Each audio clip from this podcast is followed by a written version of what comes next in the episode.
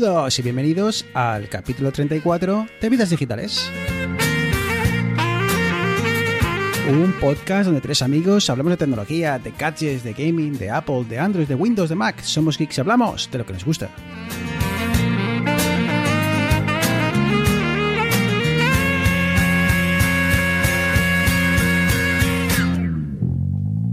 No te bajas. Un capítulo 34 que va a ser una segunda parte del que, bueno, pues el que acabamos de terminar de grabar eh, hace un ratillo. Eh, en el capítulo 33, pues hombre, hemos charlado un rat- eh, durante una hora sobre las grandes novedades desde el punto de vista del software y de los diferentes sistemas operativos de Apple. Y ahora es eh, momento de, bueno, pues de charlar sobre lo que Tim Cook definió como un momento histórico, la presentación de Apple, de Apple Silicon. Y bueno, Apple Silicon, que son las nuevas carcasas de silicona del iPhone, no, bromas aparte, eh, ha llegado el día del que muchos, eh, bueno, muchos, creo, creo que hemos hablado de esto bastante, incluso aquí en Vidas Digitales, creo que en el capítulo, uno de los primeros fue el capítulo 7, creo, Mm, sí, capítulo 7, procesadores ARM, en el cual, bueno, pues no sé, especulábamos con, con esta posibilidad, pues, eh, pues sí, ha llegado el día. Apple da el salto a los procesadores ARM. Bueno, y pues qué significa esto, cómo nos va a afectar. Buah, muchas cosas de las que hablar, vamos al lío. Eneas, Apple Silicon, cuéntanos un poquillo qué significa todo esto. Bueno, pues lo primero fue la. Yo diría que la gran sacada de ch... al final de la presentación. Vale, otra vez a meter el pitidito. Otra vez. El golpe en la mesa de Apple ¿Con qué, Ah, ¿Con qué lo dio? con la punta de. Pues cuando, cuando todos pensábamos que la, que la conferencia inaugural de la WWDC ya había acabado, que ya habían acabado de hablar de, de macOS Big Sur, eh, dijo algo así como, bueno, pero este, este no ha sido la única revolución en el Mac. Es cuando, cuando dijo, porque bueno, tengo que confesaros una cosa, todas las demos de, de Big Sur que habéis visto corriendo hoy, hoy en esta presentación se han corrido sobre un sistema con un A12Z Bionic. ¿Y qué significa esto? Que, que, bueno, pues que Apple entra, entra con, vamos, con todos los trastos a, convertirse en el primer fabricante de software, hardware, silicio. Básicamente va a controlar el stack completo. ¿Y qué es este A12 Bionic? Para la gente que igual está todavía un poquitín perdida, que ya si nos seguís el programa 34 ya debería estar un poquitín más al, al hilo, pues no es más que el procesador que tiene, que tiene el iPad Pro. Un segundo para que esto, esto vaya sentándose poco a poco. El procesador de un iPad Pro corriendo macOS Big Sur. Hombre, a ti, Eneas, te parecerá esto una cosa de la leche. Pues yo te digo, pues muy bien, han hecho la presentación con un iPad. O sea que tampoco es esto el. ¿eh? Bueno, esto, a ver, eh, sistemas operativos corriendo en ARM no es nada nuevo. Intel da soporte a ARM en Windows 10, Linux obviamente tiene soporte para una infinidad de procesadores, ya no solamente ARM. Pero ¿qué significa esto eh, a nivel de Apple? Eh, desde hace, bueno, yo diría que desde el, desde el nacimiento del iPad Pro, Apple está hablando mucho del, del rendimiento, de la potencia que tiene el iPad Pro, de cómo es, un, cómo es el, el nuevo PC, la era post-PC esta que llaman. ¿De cómo es el rendimiento por vatio o algo así? ¿no? Sí, correcto. Correcto, que por vatio consumido el, el aparte, performance. viene muy ligado también al calor. Porque más vatios, más. Exactamente, más- esto ya más lo calor. hablamos en su día también en, en los capítulos de los procesadores. Entonces, esto ha demostrado, eh, porque claro, si, no nos llega a decir nada, habríamos dicho, ay, pues sí, esto corre en un Intel, porque bueno, se ha visto las demos fluidas, cuando, cuando movían tal, que un iPad, que hoy en día un iPad que cuesta 600 y pico, 700 euros, tiene potencia suficiente para mover un sistema completo, un sistema operativo completo de escritorio, y luego encima hicieron más demos que mostraban que no solamente podía correr un sistema de escritorio, sino que además podía realizar tareas como eh, correr un juego eh, con, unas capas de software que hablaremos ahora, eh, hacer eh, tareas de renderizado en 3D, mover animaciones y demás. Putin mostrando que, bueno, que, las dudas que, que podían existir en cuanto a la capacidad de Apple para dar un cambio, una transición, como ya en su día hizo de PowerPC a Intel, pues que los miedos no están justificados y esto hace que, bueno, para los geeks que nos encantan estas cosas nuevas y estos nuevos paradigmas en el mundo de la computación, pues yo creo que tenemos ante nosotros un par de añitos, que es lo que dieron ellos como el, la ventana en la que se va a hacer esta transición. Pues tenemos dos años muy interesantes eh, a nivel de, equipos, a nivel de, nuevas formas o nuevos modos de ver la computación eh, eh, de usuario que, teníamos hoy en día. Arturo, A mí que- no me- que- Arturo, no me perdona, que ni siquiera te haya presentado. Igual, igual ni siquiera he presentado a Eneas. ¿eh? Pero- Directamente hemos Pues ido dicho su al lío. nombre, pero poco más. así que nada, Arturo, bienvenido. Yo- y yo ya tampoco he dicho nada, ¿eh? yo ya iba al lío y me daba igual sí, todo. Como, como es la segunda parte, como ya nos llevamos hablando aquí una hora y pico. Ya pues, nos hemos relajado. Nos hemos relajado. Arturo, bienvenido, adelante. buenas, buenas a todos. Eh, nada, yo decir que no me impresionó, digamos, el truco ese de... De hecho, hubiese molado mucho más si hubiese sido la conferencia en directo, de decir, todo esto que habéis visto se ha hecho ya con un procesador que existe, que era el que está en los actuales iPad, porque ese truco ya lo hicieron en la anterior migración, ¿vale? De PowerPC a Intel. Lo que pasa es que en esa migración no había tanto miedo por el rendimiento. Allí ya se sabía que el rendimiento sí o sí. El problema era la compatibilidad, que aquí también, que la veremos más adelante, pero allí el rendimiento, digamos que estaba asegurado.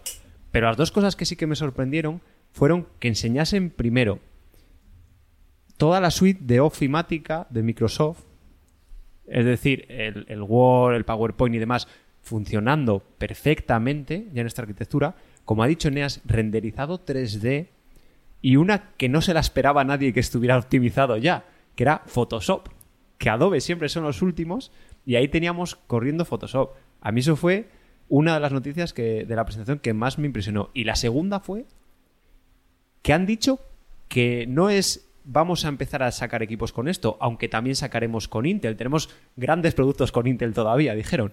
Pero dijeron que en dos añitos se acabó Intel. Va a ser todo Apple Silicon, porque recordemos, han dicho Apple Silicon, no ARM. Porque este chip es un chip ARM, pero vitaminado y seguro que tiene más cosas que ya veremos más adelante cuando vayan saliendo y, y vayan llegando esos developer kits, que seguro que va alguno y lo abre y nos empezarán a enseñar cositas. Eh, Eneas, eh, desde el punto de vista del usuario, mm, bueno, no sé, igual luego charlando vemos algún algún, al- algún cambio que, que nos pueda, no sé, eh, mejorar nuestra interacción con el sistema operativo o con el dispositivo. Pero desde el punto, ¿por, por qué este cambio ha revolucionado todas las redes, todo el mundo geek? ¿Qué, qué supone? Porque si bien, como digo, al usuario quizá no nos suponga gran cambio, porque nunca nos tiene por qué interesar lo que hay debajo de la tapa del, portátil, pero ¿por qué este cambio? ¿Por qué ahora? ¿Y por qué es tan importante? Bueno, a nivel de rendimiento, eh, yo creo que esta primera versión, eh, digamos que está más enfocada hacia el, hacia el usuario que no es muy exigente en cuanto a, rendimiento. El típico usuario que necesita un portátil para navegar por internet, mandar correos, YouTube, quizás editar alguna foto amateur de las últimas vacaciones, editar un vídeo para los sobrinos y, poco más. Eh, estamos hablando de un rendimiento equiparable a un, a un i3, un i5, que son los procesadores que, calzan tanto los MacBook Air como, los MacBook Pro, la gama más baja. Eh, con un rendimiento más o menos parejo, como comentaba Arturo, se han visto eh, desde Photoshop, renderizados 3D, eh, eh, ofimática, pero con la ventaja significativa, y también lo menciona Arturo, con el tema del consumo.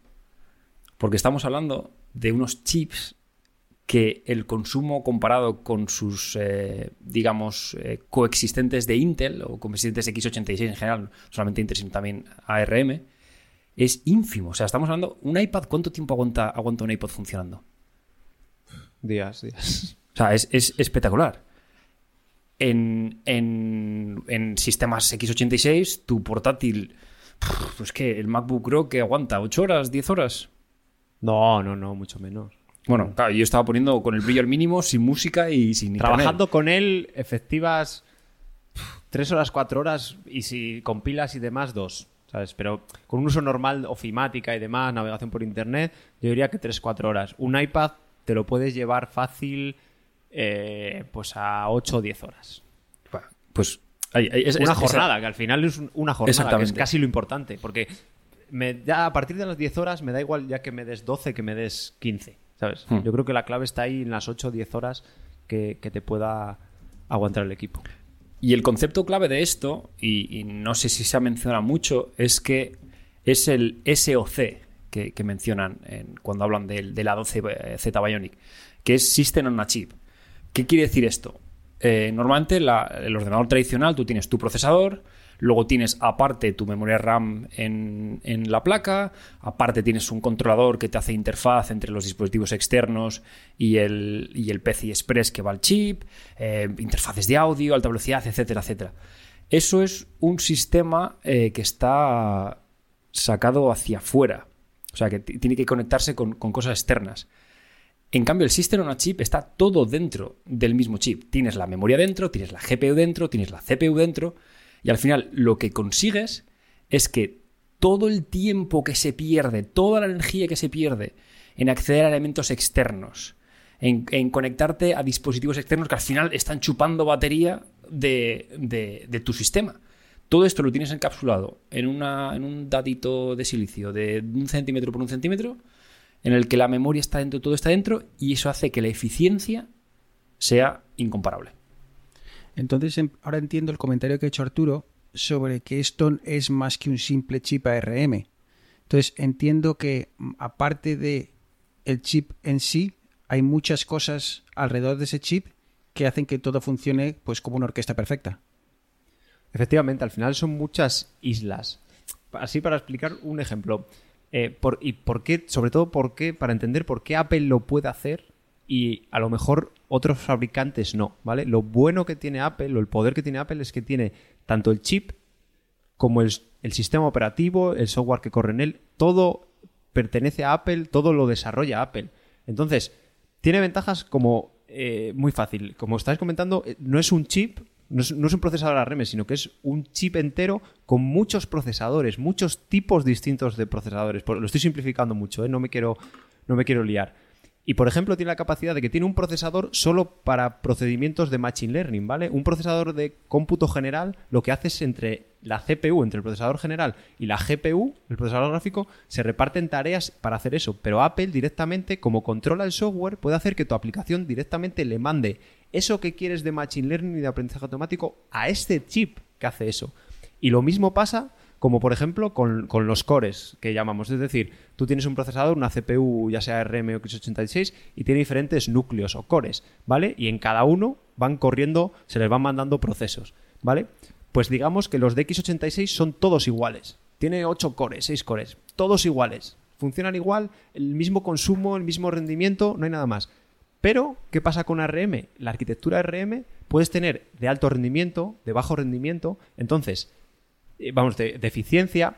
Puedes tener otras tareas no tan importantes en otros, en otros cores, ¿vale? Que das menos prioridad. Pero claro, si tú tienes, necesitas hacer un chip para todos los sistemas operativos o para un Windows que tiene que correr, que correr con 50 chips distintos, es imposible especializarlo tanto. Entonces, Apple, gracias a, que ellos controlan macOS y en esos chips solo va a correr macOS, no va a correr nada más. Entonces, ellos pueden hacer que la gente programe de manera que aproveche muchísimo mejor esos chips. Es que, a ver, vamos a ser sinceros, y a Apple también le pasa un poco. El 90% de las aplicaciones usan un core la mayoría del tiempo. Es que esto es así. Y, vamos, o sea, la gente, no, me he comprado un, uno con 200.000. No, o sea, y vas a correr el navegador que te va a ejecutar solo en el puñetero único core. Entonces, te va a dar igual que tenga 18 cores. Entonces, Arturo, desde el punto de vista del desarrollador, ¿qué supone este cambio? Quiero decir, la misma aplicación que tenemos eh, funcionando en nuestro x86, en nuestro MacBook actual que funciona con un chip de Intel, ¿voy a poder yo instalar esa misma aplicación mañana si me compro un, un portátil con RM? Vamos por partes. Las- directamente el día 1, las aplicaciones de iOS, de iOS y de iPadOS que el desarrollador quiera, ya van a, van a poder ejecutarse en ese Mac. Van a estar en la Mac App Store y ya van a poder ejecutarse. cosa que a mí no me parece bien, ¿vale? Porque no tendrán adaptadas las interfaces, pero eso es así. Ya se pueden ejecutar. Respecto a las aplicaciones actuales de Mac, ¿vale? Lo que ha hecho Apple es dar ya la herramienta para que tú cojas tu aplicación y la intentes ejecutar, ¿vale? Te dará una serie de errores o no, o directamente te hará la transformación y tú ya darás tu aplicación específica para este procesador. Entonces tendremos dos aplicaciones, una específica para Intel y otra específica para este tipo de procesador. Eso las aplicaciones que se actualicen. Las que no. O sea, yo tengo mi aplicación para Intel y ya he cerrado la empresa o ya he despedido a todos los desarrolladores, no tengo quien lo haga. Lo que se va a hacer es que tú cuando te vayas a bajar la aplicación desde el Mac App Store de un equipo de estos con un procesador nuevo, se va a intentar traducir en el momento de instalación lo que se pueda. Oh, wow. ¿Por qué? ¿Por qué se va a intentar traducir? Porque digamos que una aplicación es el código eh, normal de la aplicación y luego tiene una serie de librerías o frameworks, que alguna vez ya hemos hablado, de decir, de partes. Entonces, si esas librerías o frameworks son de Apple y Apple ya las tiene actualizadas, son de las que utiliza, utilizas la arquitectura nativa de Apple y todo lo haces nativo, Apple ya las va a tener portadas, entonces lo que va a hacer es enchufarle las versiones de x86 ya. O sea, de, perdón, de, ARM, entonces ya la tendrías portada. Quedarían partes de la aplicación que no se han portado, ¿vale? No han sido compiladas para esa arquitectura. Y esas ya serían mediante lo que llaman Rosetta 2, que es un software, al final lo que nos tenemos que quedar es que es un software de traducción. Con ese software lo que harían es ir traduciendo en tiempo real, ¿vale? Mientras se está ejecutando, pues imagínate, al final, imagínate que es una orden, pues esa orden se traducirá a la otra arquitectura y se ejecutará directamente sobre la otra arquitectura. Es decir, resumiendo, todas, todas, todas las aplicaciones funcionarán desde el día 1. Algunas que serán portadas ya directamente con pleno rendimiento y otras se traducirán en la medida de lo posible en tiempo de instalación, es decir, no se pierde rendimiento, y luego ya tenemos otras que serían las que se tienen que traducir en tiempo real o partes que se tendrían que traducir en tiempo real. Y otro, otro efecto secundario de este, de este cambio de arquitectura es que ya no es un dispositivo aislado. Ahora el Mac comparte arquitectura con el iPad y comparte arquitectura con el iPhone. ¿Y esto qué quiere decir? Que cualquier aplicación compilada para iPhone y para iPad se va a poder ejecutar en el Mac. Evidentemente con tus limitaciones de eh, rescalado, pantalla y demás, pero tú una aplicación que tengas en tu iPhone la vas a poder abrir igual que con el iPad. Arturo, entonces, eh, lo has comentado antes por encima un poco. Eh, hombre, hay muchas aplicaciones que están muy bien hechas para, para iPad y para iPhone, que muchas veces, que alguna vez incluso en aplicaciones de podcast y demás he intentado buscar y me ha sorprendido no encontrar las portadas, porque esto de, portar aplicaciones del iPhone y el iPad al Mac eh, no es la primera vez que lo escuchamos. Creo que el año pasado ya nos contaron que había formas de hacerlo. Y el otro día creo que se lo preguntaba a Julio, o a Julio y a ti por Twitter. eh, ¿Por qué no hemos visto tantas aplicaciones que, se han, que han pasado del iPad y, de- y del iPhone al Mac? Si existe hoy en día la, la forma de traducirlos, y creo que es bastante sencillo, ¿por qué no hemos visto tantas? Y podemos eh, encontrarnos en la situación de que el día X en el cual eh, este cambio sea un cambio real, eh, veamos que muchas aplicaciones se quedan por el camino. A ver, el- la, la idea de que no hayamos visto muchas ya portadas eh, es porque hay muchas que no son nativas. O sea, Apple pone la herramienta para aplicaciones que no son nativas. Las nativas yo creo que hay muchas, pues yo por ejemplo utilizo Jira, que esa se, portó enseguida. Twitter también era nativa y les costó un poco al principio, pero, pero se portó y, y es, es realmente sencillo. Lo que pasa es que ahora hay como como una muchas posibilidades, ¿vale? Esto abre un montón de puertas porque digamos que tenemos una manera de coger las aplicaciones de iOS y de iPadOS y portarlas al Mac con Intel, porque a estos Mac con ARM hemos dicho que ya la aplicación según está se puede ejecutar, ¿vale? Pero para los Mac con Intel hay una capa de traducción que se llama el proyecto Catalyst que hemos hablado otras veces y que lo que hace es traducirte. Y luego hay otro framework de desarrollo completamente eh, distinto que te permite ya hacer aplicaciones que se ejecuten, pero tenían que ser aplicaciones nuevas, eh, que se ejecuten en ambas plataformas. Eh, entonces, básicamente, luego podemos continuar, hemos visto una serie de ventajas ¿no? que, creemos que puede aportar o que creéis que puede aportar este salto RM por parte de Apple. Eneas, desde el punto de vista de, una persona que, vive y trabaja a, diario con, hardware, con, silicio, como dices tú, eh, ¿qué eh, miedos o qué elementos de toda esta historia que de repente a priori pinta muy bien te preocupan y crees que pueden dar problemas o que estás expectante a ver cómo Apple lo resuelve? Pues principalmente la gama Pro la gama más eh, hardcore en cuanto a, rendimiento. Y os pongo un, ejemplo.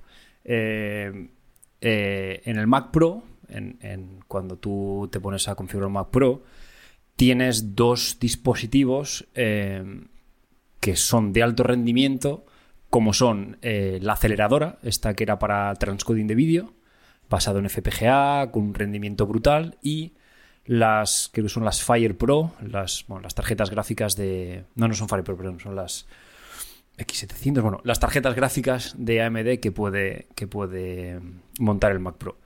¿Por qué digo que tengo, que tengo un poquitín, no duda, sino expectación de cómo, cómo Apple va a hacer esto? Eh, ¿Por qué? Están hablando del rendimiento de, del Apple Silicon, que como bien hemos mencionado, no se, no se refieren a la 12, sino se refieren a una arquitectura de, silicio, una arquitectura como diseñada por Apple. Entonces, digamos que la gama de entrada ha quedado bien claro, porque es, una gama en la que el rendimiento no es un factor determinante, en el que sí que lo es el consumo, y hace que, bueno, como decíamos, para esta gama de entrada va muy bien. ¿Qué es lo que pasa cuando ya necesitas, eh, eh, pues, por poner ejemplo, la demo que enseñaron del Tomb Raider corría a 60 frames por segundo en 1080 y me acuerdo que al menos tú y yo, Bruno, dijimos, hostia, pues se ve un poco mal, ¿no? O sea, como que está como, como un poquitín lavado, no tiene, no tiene definición, como... No sé, no, acaba de convencer. Claro, eh, obviamente una 12Z Bionic pues tiene muchas ventajas, pero cuando quieres rendimiento bruto no se puede comparar con, una tarjeta gráfica dedicada que ella sola consume 380 vatios, que, es capaz de correrte un juego con filtros, con texturas en alta definición a 4K 120 frames por segundo, o eh, esta aceleradora eh, basada en FPGA, como decíamos, que te permite hacer transcoding de un vídeo en 8K formato RAW con 12 bits de profundidad por, por color, Estamos hablando de, dispositivos que necesitan eh, ser eh, separados del procesador por el tema de consumo y de, de, tamaño, porque no entra una RM, no te va a entrar ahí un, GPU con, con 180.000 transistores. Y es que siempre hemos hablado del iPad como ese eh, potencial sustituto del, de los eh, ordenadores más básicos de la gama Mac, ¿no? Como hemos dicho, bueno, de los MacBook Air, eh, prácticamente para, el uso diario, filmática y demás, un iPad es más que suficiente, su procesador es eh, súper potente y demás. pero claro, comentabas el tema de los juegos, al menos yo, los juegos del iPad y demás, sí, hay, hay, hay, hay juegos con una capacidad excelente y unos gráficos excelentes, pero al menos en mi opinión no dejan de ser juegos para iPad. ¿No? Eh, luego, el día que das el salto a una videoconsola de, nueva, de nueva generación o, a unos eh, juegos de móvil, perdón, de móvil, de, de, ordenador Windows clásico, eh, como lo que conocemos hasta ahora, la diferencia es notable, ¿no? Entonces, no sé cómo va a quedar eso en, el futuro y, cómo va a haber ese salto al, al, al, venga, nos ponemos serios y ahora vamos a hablar el mismo idioma que, hablan los dispositivos clásicos de Windows con x86. Yo creo que ese es, ese es el, Yo creo que por eso han dado la ventana de dos años de transición. Eh, los datos que, he dicho, 18.000. Eh, el A12Z eh, creo que tiene en torno a los 8.000 millones de transistores. estamos hablando de un procesador que puede hacer muchas cosas, que no es de propósito general, pero tiene muchas facetas distintas. Eh, la, Nvidia GTX 2080 Ti, que es solamente una tarjeta gráfica para eh, procesar gráficos y demás, tiene 18.000 millones de transistores, o sea, más del doble de lo que tiene el lado CZ. Entonces, bueno, esto da un poquitín eh, la imagen de, cuál es la escala que nos estamos moviendo. Esto lo van a solucionar, bajo mi punto de vista, si son capaces de, crear una interfaz o de utilizar, ya no sé si PCI Express 4.0, que es lo que está ahora, o PCI Express 5.0, pero de, permitir interactuar al, A12 Bionic o al Apple Silicon o lo que toque en la época que toque con eh, dispositivos externos más o menos estandarizados. Porque ahora mismo el Mac está utilizando, vale que tiene su capa de drivers, que no todos los dispositivos, tú no puedes enchufar cualquier tarjeta gráfica, pero si el fabricante hace una adaptación de sus drivers y saca su versión para Mac, como lo hacen para Linux también muchos de ellos, permite esta, esta interacción. En el momento que ellos puedan, con un, con un dispositivo Apple Silicon, poder comunicarse con una tarjeta gráfica, con una aceleradora, de una forma medianamente estándar, yo creo que ahí habrán, habrán logrado el objetivo de, tener un sistema que por una parte consuma poco y que por otra parte te pueda dar este rendimiento brutal para cosas más, eh, más pro, digamos.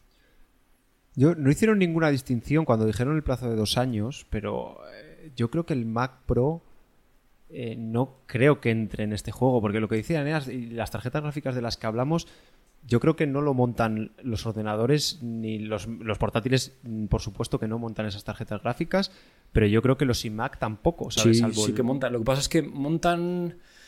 Eh, son gráficas no integradas, o sea, son chips aparte. Eh, van, sí, pero consumen 100 vatios, o sea, 90 vatios. Claro, sí, son, los modelos de... Pero bueno, al final no deja de ser la misma... La comparación de rendimiento no deja de ser igual. O sea, son versiones capadas en cuanto a Generalmente suelen ser en cuanto a velocidad y en cuanto a memoria. Pero lo que viene siendo eh, las unidades de cómputo y demás suelen ser muy parecidas en cuanto al número de ellas de, las, eh, de las de sobremesa, digamos, 100%. a ver, yo, yo ya, te digo que el, Mac Pro me cuesta creer que dentro de dos años esté, esté migrado. Obviamente es la primera versión, en dos años pueden avanzar un montón hasta tener eh, procesadores con muchísimo más rendimiento. Y sobre todo, que, yo creo que lo comenté un poco en el, pasado capítulo y que es eh, la clave de por qué hemos visto tan fluidas las presentaciones, ¿vale? Y por lo que yo estos días, hablaba con Enea sobre todo, de que, de que, joder, Apple sí que, sí que podía por eso, porque controla el, software que hay, que hay por arriba. Es decir, una de las cosas por la que funciona esta versión de MacOS y no la anterior es porque han reescrito otra vez la, interfaz gráfica, o sea, la manera de, pintar, digamos, la han reescrito de cero, por eso se llama MacOS 11, ya no es 10, entre otras cosas, y además está desarrollado en Metal. Metal es la librería gráfica que Apple lleva unos cuantos años, ya lo, comenté, ya lo comentamos anteriormente, pero es que en la charla hasta que, decían sobre, en una de ellas que, decían, explicaban un pelín la arquitectura muy por encima, como decía Neas, no entraban tanto tanto al ajo como le hubiese gustado, pero bueno, a mí, por ejemplo, me, sí, que, sí que me gustó, porque hablaban de drivers y de cosas así.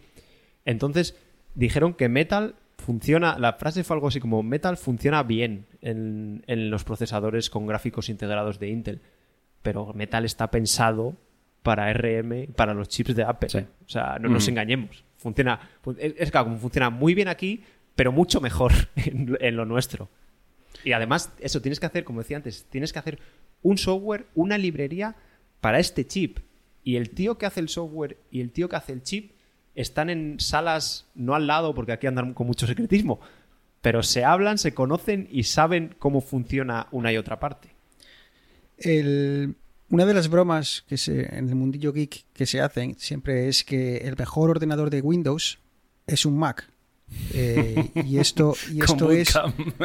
claro, eh, esto es porque porque tú en el Mac a día de hoy eh, puedes instalar un Windows. Eh, Windows si tienes una licencia de Windows, la puedes instalar sin problema. Eh, hay dos opciones, dos formas de instalarlo. Una en la que acaba de comentar Eneas, que es Bootcamp, que básicamente lo que es es cuando tú enciendes el ordenador, te da dos opciones. ¿Qué quieres arrancar con Mac o quieres arrancar con Windows? Eliges y, si eliges Windows, funciona perfectamente. Y ya os digo que la broma es que funciona mejor que los, que los ordenadores propiamente diseñados para Windows. Eh, otra opción es la virtualización. Y esto es que mediante software tú eh, bien arrancas Win ah, o sea, abres tu ordenador, entras en Mac y bien arrancas Windows completamente en una ventanita o eh, eh, aplicaciones como Parallels permite que ejecutes aplicaciones concretas. Entonces, eh, abres el Excel, pero el Excel versión Windows. Es un poco complejo y no vamos a entrar en datos, pero bueno, ¿por qué me meto en este tema? Pues porque durante la presentación se habló de la virtualización y, mostraron virtualización de entornos de Windows, perdón, de Windows, de Linux. Si no me equivoco, era Debian, creo. Mi pregunta, chicos, es: eh, ¿creéis que el, hecho, este salto, puede echar a los usuarios para atrás, puesto que la virtualización del sistema x86 de, de Windows que a día de hoy conocemos no va a ser posible? Pues te voy a decir una cosa, y no es, no es problema técnico, porque eh, Windows tiene su versión para RM, ¿vale? Por lo que ahora mismo, y imagino que en el futuro tampoco, no se pueda ejecutar ni virtualizado, ni, ni el, con Bootcamp, ¿vale? Ni que tú enciendas el ordenador con esta nueva arquitectura y te diga, ¿qué quieres, MacOS o, o Windows? Es por el tema de licencias.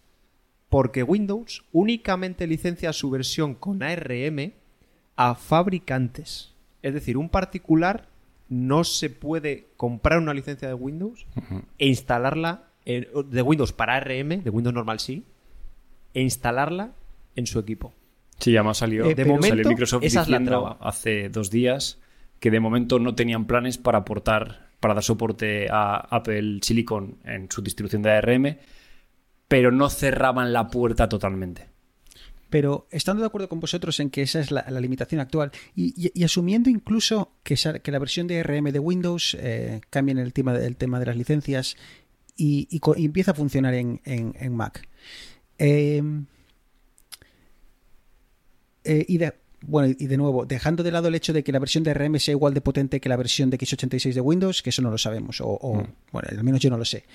Mi duda es, yo a día de hoy me compro un Mac con la tranquilidad de que si por algún motivo, por cuestiones laborales, por cuestiones lo que sea, si me gusta jugar, puedo iniciar el ordenador en, modo bootcamp y, eh, y, utilizar Windows tal y como lo puedo utilizar en cualquier otro portátil. Esto se va a acabar. Sí, podré utilizar Windows con, con versión RM, pero todas las aplicaciones que mi amigo que está, se sienta junto a mí con un portátil utiliza por, por temas de trabajo o por lo que sea, esas aplicaciones nunca más las voy a poder instalar, al menos que AutoCAD saque su versión de RM o eh, la suite eh, ofimática, aunque bueno, ya hemos visto que, que, Microsoft lo ha hecho, pero Microsoft ha hecho una específicamente para RM. Entonces ahí es donde veo yo, o, os, lanzo la pregunta si creéis que esto va a echar para atrás a los usuarios o incluso si os echaría a, vosotros para atrás. A ver, esto depende mucho, yo creo que de a qué extremo te vayas. Si eres un jugón, te vas a comprar un PC. Y puedes tener un Mac aparte, o tienes una PlayStation y el Mac. Si profesionalmente eh, necesitas, ya no estoy diciendo que quizás, o sea, evidentemente nosotros tres sabemos en nuestro día a día qué herramientas se utilizan. Y si nos tenemos que comprar un ordenador, yo sé 100% que tengo que comprarme un ordenador basado en Windows. Quizás Arturo, como programa eh, más orientado a Mac, pues obviamente un Mac Pro tú, Bruno, igual estarías en un punto un poquitín... Te puede elegir. Que, seguramente harías sacrificios si te vas hacia Mac con, ganancias de ciertas cosas, pero si te vas a Windows tendrías otras cosas que Mac no te da. Yo creo que al final, el, por ejemplo, hablabas del tema de juego. Ahora mismo Mac cada vez se puede jugar más en Mac. Steam cada vez tiene una librería mayor de juegos. Al final, tampoco creo que vayan a, a querer cerrarse puertas eh, gratuitamente. Y quizás igual durante la época esta de transición van a estar un poquitín que sí, que sí no. Pero yo creo que al final a, Windows le interesa. A Windows le interesa poder ejecutarse en, un Mac, eh, sea x86, sea ARM. Le interesa porque, oye, es, es un nicho de mercado que quién sabe, igual un, usuario de Mac que está enredando con Windows de repente decide, oye, pues mira, para mi próxima máquina, porque me he dado cuenta que paso más tiempo en Bootcamp que en el propio macOS, para mi siguiente ordenador, pues oye, me voy a comprar un PC. Yo creo que la gente al final que utiliza cada día es menos. O sea, si bien hace años, hace 10 años, eh, era casi obligatorio tener o Bootcamp o una, una máquina virtual de Windows porque Mac había cosas que no tenía, cada vez menos. Y yo creo que ahora eh, ya si te vas a cosas de, por ejemplo, de juegos. Pero con esta nueva arquitectura eh, tenemos una cosa. En, en la demo, en la, en la Keynote nos, nos enseñaron eh, Unity, por ejemplo, ¿vale? Que es, digamos que es un motor de, gráficos que te permite hacer aplicaciones y luego otras aplicaciones con pequeñas modificaciones las puedes exportar para que funcionen bien en iOS, para que funcionen bien en Windows, para que funcionen bien en Linux, ¿vale? En distintas plataformas. Es que ahora con esto hay muchos juegos que están en Windows, que están a lo mejor en PlayStation y que están en iOS, pero no están en Mac. ¿Por qué están en iOS? Porque en iOS hay muchos más dispositivos iOS que Mac. Con esto te va a costar lo mismo hacerla para iOS que para Mac.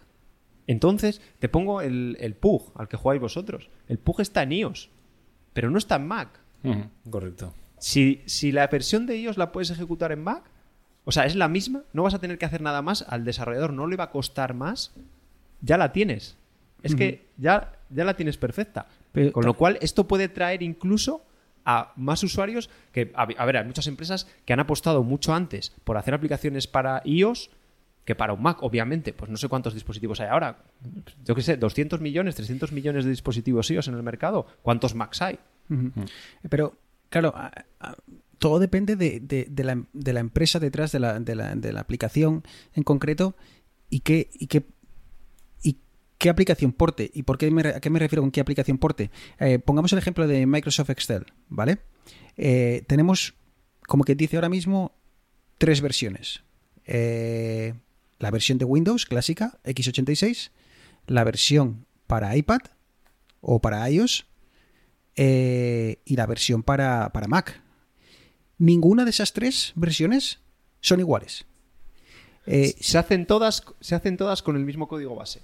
Estoy de acuerdo, pero yo conozco gente que utiliza Excel más allá de la clásica 1 más 1 igual a 2 que utilizo yo para mi, para mi día a día en, el mercado, en el mundo de las finanzas, pero hay gente que va muchísimos pasos más allá, utiliza macros súper complejas y utiliza Excel, porque Excel, por detrás de lo que vemos de Excel, es una, es, tiene un potencial tremendo.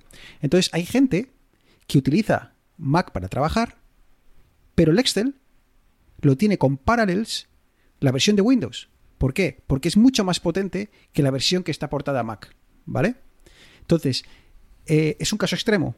Pero, ¿qué versión es la que hemos visto el otro día eh, portada por Microsoft? ¿La versión de, eh, de iOS? ¿La versión de Mac? ¿O la versión de Windows? Entonces, por- a eso me refiero que va a ser importante ver qué es lo que migran y cómo lo hacen, porque igual hay, hay funcionalidades que no vamos a poder tener en Mac debido a este cambio de, de ARM. Pero es que este ejemplo es también un poquitín. A ver, es que Microsoft es. Coño, es que es el que hace Windows. Y obviamente no te va a vender una opción tercermundista de Excel que solamente puedes hacer uno más uno y no me metas una macro tal. Pero. No sé, yo entiendo que hasta cierto punto. Yo lo veo justificable que te digan, bueno, tienes aquí una experiencia al 90% Excel. Si quieres ese 10% más, tienes que venirte a nuestro sistema operativo. Sí, pero bueno, que más allá de que el ejemplo sea bueno o malo, me refiero que todo depende de lo que el que porta la aplicación quiera Si aportar. es, si es. Sí, pero aparte ahora le quitas, pero lo que dices tú, Bruno, ahora mismo ya solo tienes que portar una Sí. vez. Ya solo tienes que portar para iOS y luego, si quieres cambiar la interfaz y demás, pues utilizas Catalyst para adaptar los, los controles al escritorio y demás. Pero es que ya te estás quitando esa aplicación de cero. Eh, Ya, ya has visto Apple. Apple ha cogido mensajes, mail, no sé qué, ha dicho las de Mac a tomar por saco. Cojo las de iOS, que son nuevecitas, que huelen más a nuevo que las otras, no huelen añejas. Dice, y con Catalyst le cambio la interfaz, porque, joder, eh, tengo bien diferenciado lo que es una, una tablet, lo que es un móvil, lo que es un, un ordenador de sobremesa, y ya está. Te quitas una parte. Yo, yo es que creo, sobre todo lo de los juegos. eh, de hecho, no había- acabo de caer ahora con los juegos. Los juegos, todos los que hay en iOS, en estos ordenadores nuevos, con esta arquitectura, inmediato. Es que yo a mí, yo ahora entro al, al panel de desarrollador, a la web, y me dice, marca las aplicaciones si no quieres que aparezcan en el Mac App Store. Porque si no, a los ordenadores que están viniendo ya con esta arquitectura, ya puedes eh, instalar tus aplicaciones que tienes de iOS. Eh, comentabais el tema de que el, procesador es más que un procesador ARM. ¿Significa esto entonces, Eneas, que, damos carpetazo al, mundillo, cada vez más pequeño, pero al mundillo del Hackintosh? Eh, esa posibilidad de que hay gente que, bueno, pues eh, en base a, componentes se monta su propio dispositivo, eh, pues de la misma forma que lo hace para Windows, pues se lo hace para Mac. Eh, entiendo que ahora tú no vas a poder ir comprar un procesador ARM, lanzarlo ahí y esperar que funcione tal y como lo hace esto que Apple llama Apple Silicon. A ver, nunca digas nunca, porque en el mundo de la informática tampoco se podía piratear la Play 1, ni la Play 2, ni la Play 3, ni la Play 4, y todos sabemos cómo está el, el tinglao. Y las protecciones anticopia y Pero en este caso concreto es muy complicado. Muy complicado porque ya no es un procesador x86 o ya no es un Snapdragon que te puedes comprar en cualquier placa de evaluación mm. y que te puedes encontrar sistemas más o menos configurables.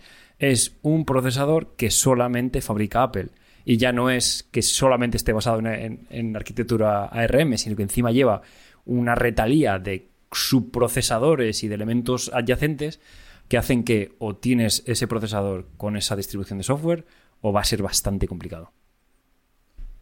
Mira, por contaros un poco que estuve viendo de sobre cómo arranca y demás, digamos que ha cogido todo el arranque de, de iOS. Entonces, al arrancar, comprueba que el sistema operativo está firmado por Apple, ¿vale? Entonces, solo un sistema operativo que Apple quiera, ¿vale? Como todo, como dicen, todo se puede hackear, ¿vale? Pero es como una capa más. Luego, lleva a otra parte el modo full seguridad, que es el por defecto, no deja instalar ni drivers de terceros que no vengan con el propio sistema operativo, ¿vale? Esto se puede desactivar, pero por defecto viene, viene así. Luego también, bueno, contaban otras cosas un poco a modo divulgación, que, que la pantalla de login antes era un poco engorrosa, no podían hacer muchas cosas porque estaba la mitad del sistema bloqueado, ¿vale? Porque todo estaba cifrado hasta que tú ponías tu contraseña. Pues bueno, como han cogido este arranque de, de iOS, ya pueden, pueden hacer más cosillas. Luego habían, eh, han cambiado la, la, partición de recuperación desde Internet, sino que ahora tienes como una pequeña partición que se autorrecupera sola para poder recuperar el ordenador ante una catástrofe sin tener Internet. ¿Sabes? O sea, han cogido un montón de cosas buenas que, que tenían de, de iOS y demás, que al final son cosas nuevas y pues echas a menos tiempo, no tienes tanta rémora de, de cosas atrás que no querían ni Dios tocar y, hmm. y al final han, han, cogido lo mejor. Eso sí, pues por otra parte, pues eso, restringen driver, restringen poder instalar otros, otros sistemas.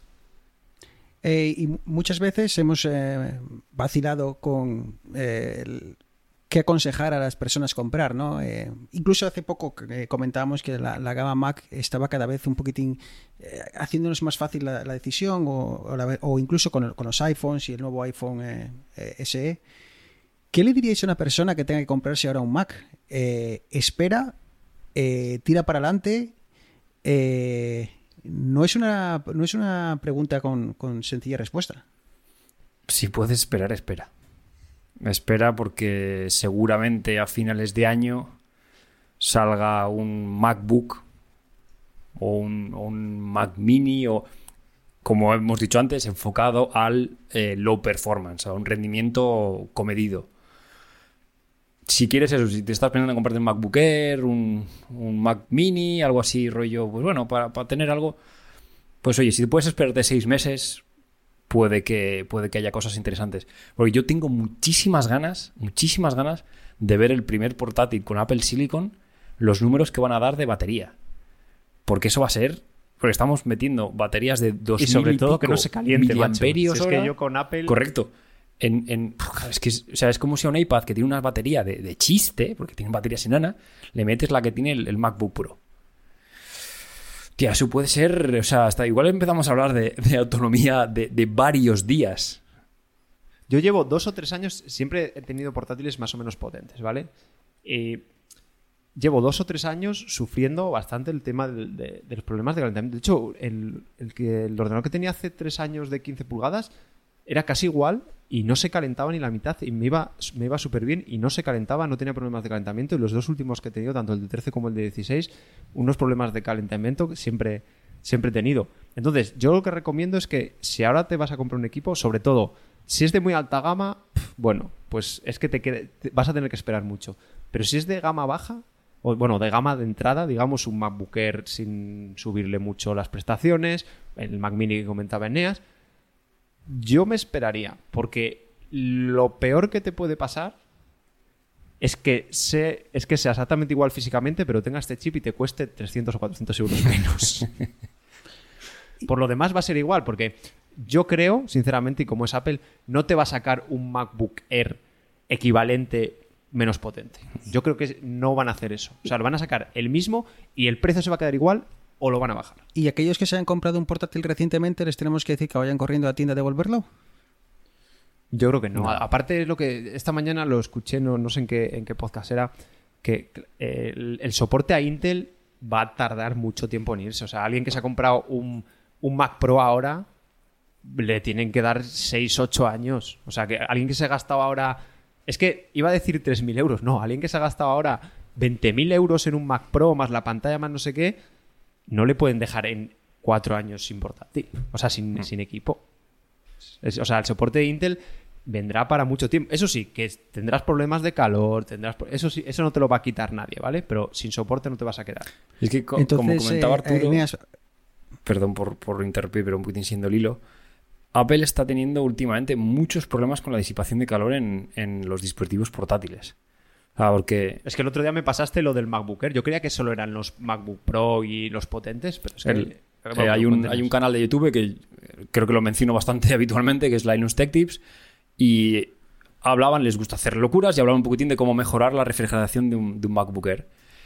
Y descubrieron que a mí me sorprendió, grata, no gratamente, pero fue como un poco de shock, que bueno, el, el MacBook Air, eh, a grandes rasgos, cuando le quitas la tapa de, la base, eh, tiene el procesador con una, una placa de cobre y un, y un disipador. Y un ventilador que está a unos 15 centímetros del procesador. O sea, no está ni en las proximidades del procesador. Entonces dijeron, oye, pues vaya, yo que sé, igual seguramente para, para eh, ganar espacio, pues lo ponen a un costado y así no hay un PCB debajo y pueden, pueden hacerlo más fino. ¿Qué es lo que pasó? Que cuando sacaron el disipador del procesador, se dieron cuenta de que había un gap de unos 2 milímetros entre lo que es el procesador físico y la placa de cobre que, que debería contactar con él. ¿Qué es lo que hicieron? Le hicieron simplemente agrandaron los agujeros un par de milímetros con un, con un taladro vertical y creo que bajaron como 10 grados de diferencia de temperatura y mejoraron el rendimiento. No una burrada, pero, pero algo que dice, hostia. Entonces, si nos ponemos conspiranoicos, ¿qué es? ¿Que Apple ha estado bajando el rendimiento para que cuando pasen Apple Silicon digan, oh, mira, estamos igual que la última generación? Yo quiero pensar que no. Quiero pensar que no, que es... Yo por lo que sé de Apple Eneas habrán dicho, hemos diseñado este portátil, mira qué bonito. Uy, es que yo mi procesador eh, se calienta más y ahí no disipa. Pues lo pongo igual. O sea, yo tengo mi procesador súper bonito, no lo, no lo voy a hacer más ancho porque tu mierda procesador no... Claro, pero es que en este No caso el problema era que no tocaba. O sea, que simplemente si se hubiesen preocupado de que tocase el disipador con, con el DAI de la CPU, habría mejor. Pero claro, luego, luego mencionaban que sí, que. Sí, pero ponte que todo el diseño fuese en... A ver, yo no tengo ni idea, ¿eh?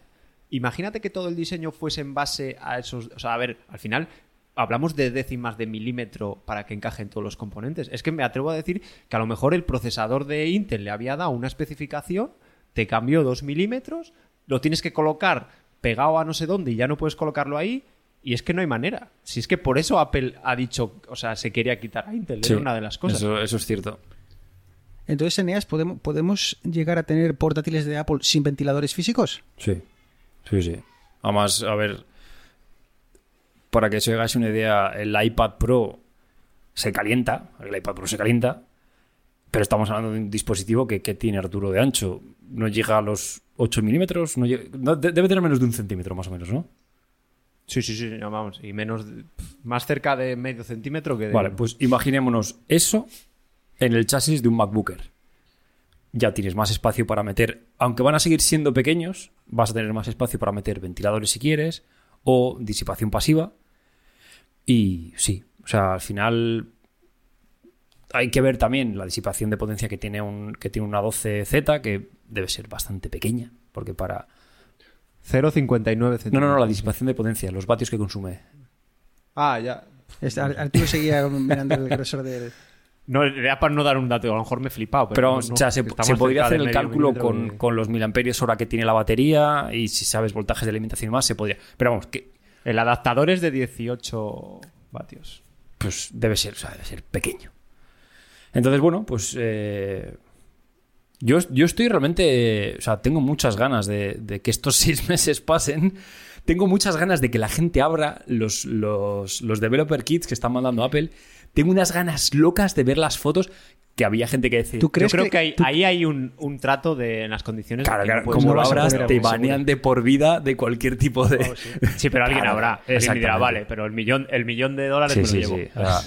pero, Las visitas me las llevo. a mi Exactamente. Por cierto, ¿sabéis a lo que abre, que también lo escuché esta mañana, eh, la posibilidad a tener eh, portátiles de Apple con SIM, ¿vale? Porque el problema es que los procesadores x86, digamos que habría que hacer como todo el- la manera de comunicarse con el chip de tal, las interrupciones, o sea, habría que hacer- es complicado de repente meter una SIM a, un portátil. Yo creo alguno la lleva, no sé si algún Sí, las workstation estas, x86 creo que hay alguna de, de- de Lenovo. Sí, que pero bueno, sería algo muy a Sí. medida y esto abriría de forma sencilla que pudieran tener tarjetas SIM. Pues entonces ya para, yo creo que para ir cerrando, eh, os escucho y pongo por un lado el iPad.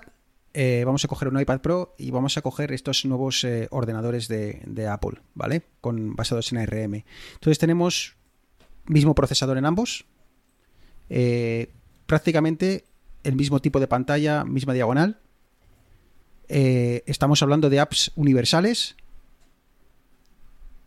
¿Vamos a seguir teniendo una gama Mac y una gama iPad? ¿Se van a fusionar?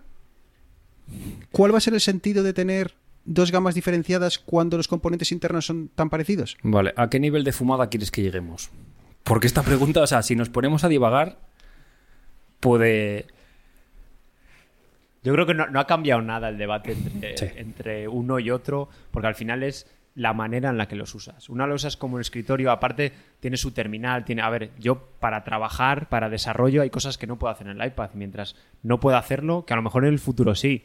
Pero, Pero, yo creo ¿por que qué no ese puedes hacerlo? No ha cambiado. ¿Por qué no puedes hacerlo? Porque no tienes la aplicación. No, y porque, porque no tengo acceso a las tripas, Claro. digamos, ¿vale? Porque al final iOS es una versión simplificada. Coges Mac, le recortas cosas y es iOS y iPad OS, ¿vale? Eso, eso es innegable. Eso está capado y hay veces que no, que no lo puedes hacer. Pero vamos, yo ahora mismo, eh, y aunque haya, imagínate que vale lo mismo, ¿vale? Porque ahora hay un poco de salto entre un MacBook Air y un iPad y un iPad Pro, hay un salto de precio. Y vamos, y un iPad normal ya ni te cuento. Pero aunque valiesen lo mismo, yo a mucha gente le seguiría recomendando un iPad. ¿Por qué? Porque además de un ordenador o una, un pseu- pseudo ordenador, es una tablet. Cosa que un, un MacBook Air no es una tablet.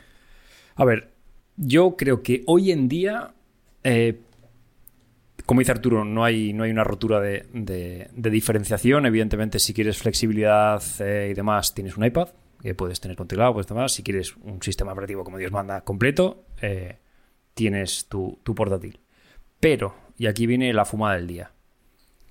Si tenemos Mac, Cuidado, Bruno, si agárrate. tenemos macOS Big Sur corriendo en un sistema con una 12Z, ¿qué les impide que el iPad Pro pueda correr macOS Big Sur? ¿No tienes teclado? Sí, pero no. No tienes teclado, pero lo puedes poner un teclado o con funciones de accesibilidad puedes tener un teclado virtual.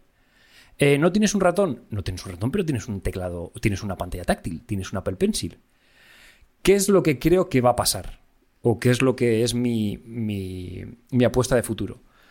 Que de la misma manera que tenemos una 12, una 12X y una 12Z, pues tendremos un Apple Silicon pensado para eh, eh, iPhone, un Apple Silicon pensado para iPad y un Apple Silicon pensado para Mac, para portátil, sobremesa. Con la diferencia de que la arquitectura va a ser similar en cuanto a todos van a tener un motor neuronal, todos van a tener eh, procesadores, pero conforme aumenta eh, el tamaño del dispositivo, van a aumentar el número de cores, seguramente el motor neuronal del A15X sea menor que el A15Z, entonces va a hacer que sí que se pueda correr, pero con tales penalizaciones en rendimiento o en funcionalidades que luego podrán incorporar en, en macOS, que realmente no les merezca la pena poder eh, portarlo a un dispositivo menos potente, por decirlo de alguna manera. Pues mi apuesta es distinta. Eh, mi apuesta es por la usabilidad. Ahora mismo no se puede correr MacOS en un iPad porque su interfaz, su método de entrada, su detección de... Está preparado para detectar un cursor, no para detectar un dedo. Pero mi apuesta también es que dentro de dos o tres años desaparezcan los portátiles, por lo menos los sobremesa no lo sé, los portátiles, y tú estés con tu iPad y le digas, tenga dos modos.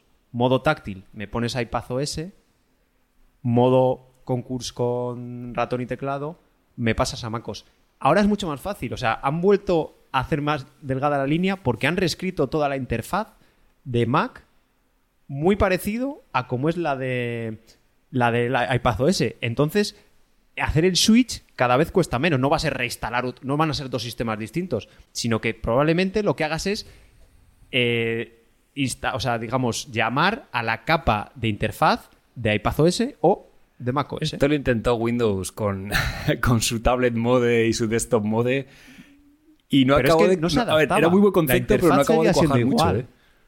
Pero, o sea, lo que tiene Apple en la cabeza, me da igual, quítate los dispositivos. Lo que tiene Apple que separa a iPad OS y a Mac OS es que uno de diseño y de usabilidad está preparado para los dedos y otro está preparado para una interfaz de ratón. Y si eso, mientras eso lo respetes, porque Windows lo que hacía es decirte, pues te pongo un icono más gordo que te sirve para el dedo y no queda muy grande con el ratón. y esa, esa- fue donde la cagó, ¿sabes? Y te pongo la ventana del file, o sea, de la- del explorador de Windows que se llama, y es la misma para los dos. No tiene ningún Sí, sentido. pero. Yo, yo creo. no sé, esto seguramente tú sepas más que yo, ¿eh? Pero yo entiendo que el core eh, de iOS y el core de iPadOS sea bastante más liviano que el core de macOS.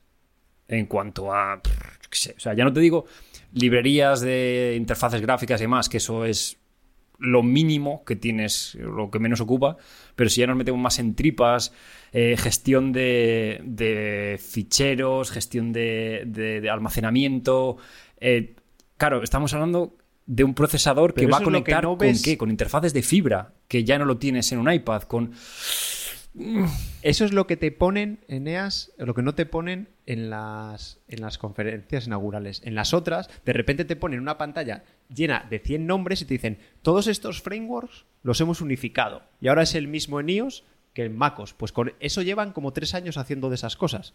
Para que todo esté más unificado. De momento no. De momento lo que digo es, un, es- está capado. Pero bueno, también puedes decir, hago una gama de, de ordenadores no Pro que corren MacOS en iPad y luego ya dejo los Pro con la versión de toda la vida. No sé dónde... O sea, si al final el problema es dónde pones la línea. Ya está, ¿sabes? Bueno, la gente, la gente si, si, si quiere llegar, o sea, si quiere darnos sus opiniones en, en Twitter, vamos a, creo que, creo que somos tres fricazos que nos encantan discutir cosas de estas, iba a decir estrambóticas, pero, oye, hemos estado hablando de las filtraciones estas de los dos tíos, el Grumman y el otro, que se han estado medio pegando públicamente durante una semana de si yo tengo razón, si tú no, si tú no sé qué. Oye, pues nosotros también podemos jugar a, a mirar la bola de cristal e intentar vislumbrar lo que, lo que el futuro de Mac nos va a dar en los, ya no dos años, pero dos, cuatro, seis. eh, quién sabe, igual, igual el día de mañana tiramos de meroteca y podemos levantar el dedo índice Ya diciendo vidas digitales allá, allá por 2020, ya vio, ya vio yo, hubo- ver yo esto. hubo un par de deseos que conté, conté en el podcast que fui con Julio, eh, un par de deseos para la WC y acerté, ¿eh? Así que estoy afinando la puntería. Bueno, una de las ventajas de poder coordinar esto es que puedo silenciar a estos dos. Eh, decía Arturo que era momento de poner una línea, eh, ahora la he puesto yo.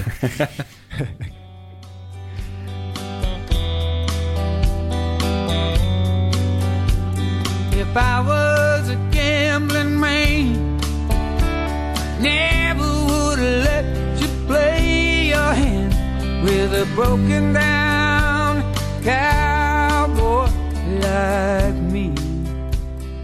Así que nada, chicos, que pues como siempre nos preocupaba no poder lleg- llegar a casi a los 45 minutos con este tema de, la- de los nuevos eh, chips de Apple, pero en cuanto empiezas a rascar un poco y empiezas a, bueno, pues a especular y, y, bueno, escuchas a estos dos que cada uno defiende su, su, su parte, ¿no? Su, su cacho de la tarta, eh, se convierte en una charla muy interesante. Así que nada, eh, chicos, eh, nos lo vamos a pasar bomba estos próximos 6, 7, incluso estos próximos dos años. eh, ya solo esta nueva transición nos van a, a dar muchas, muchas horas de podcast. ¿eh? Efectivamente, me vais a hacer feliz nuevamente hablando, hablando mucho, mucho de Apple. Y bueno, y Sí, a ver, yo la verdad que tengo muchas ganas y sobre todo eso, de que vayan saliendo cosas cosas nuevas. Porque, a ver, van a ver novedades siempre, pero como que muchas más y muy interesantes durante este tiempo. Y veremos Eneas cómo responde la competencia también, veremos cómo responde Windows. Eh, comentabas tú que bueno que Windows ya lo intentó y le salió mal. Eh, sabemos que Apple no se pone colorada por lanzar cosas eh, dos, tres años después que los demás, pero lanzarlas bien y que funcionen, ¿no? Es que de los iconos, el año pasado justo hablaron cuando lo de Catalyst de no, no, los iconos hay que mantenerlos con su forma, nada de poner un icono cuadrado para Mac. Y hoy y este año han hecho, ah, bueno, mira, es que así los unificamos, ¿sabes? Sí, la competencia yo creo que lo va a tener complicado, por lo que hemos dicho de que Apple controla toda la línea de producción, desde, desde la más baja nivel, más bajo nivel del hardware hasta el más alto nivel de, de API.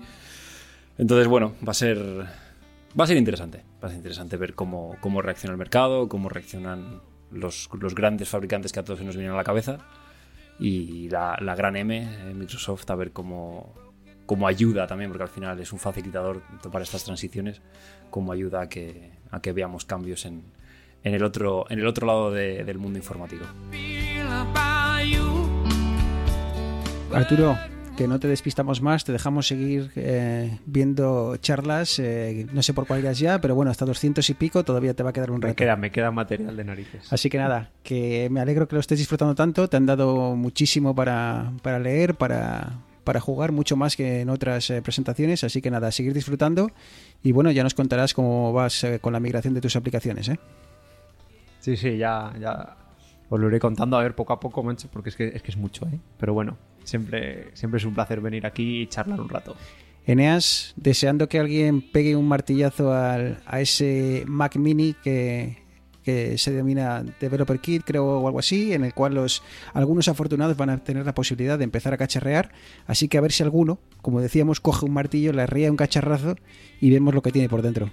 Sí, a ver si alguien, si alguien da el paso adelante, se juega su baneo de por vida con Apple y nos enseña a los frikis del silicio, nos enseña un poquitín las tripas de, de este comienzo de, de esta nueva aventura de, de Apple. Y a los que estáis ahí, como siempre, muchísimas gracias. Espero que hayáis disfrutado con esta charla tanto como lo he hecho yo. Eh, a ver qué, qué pasa, a ver eh, qué nos dejan las próximas semanas y próximos meses. Pero bueno, eh, que aparte de ARM, aparte de Apple, hablaremos de otras cosas, no os preocupéis, volveremos a, a lo habitual. Así que nada, lo de siempre, cualquier cosilla, arroba vídeos digitales en Twitter, también nos podéis encontrar en Facebook y si nos podéis dejar una review, una opinión... eh, preferiblemente positiva en vuestra aplicación de podcast, eh, mejor que mejor. Y nada, Arturo Eneas, muchísimas gracias. De que un saludo de quien nos habla, Bruno Novo desde Toronto. Eh, nos escuchamos ahora sí en, creemos que unos, unos 15 días, ¿ok? Portaros bien y sed buenos. Un abrazo. Chao.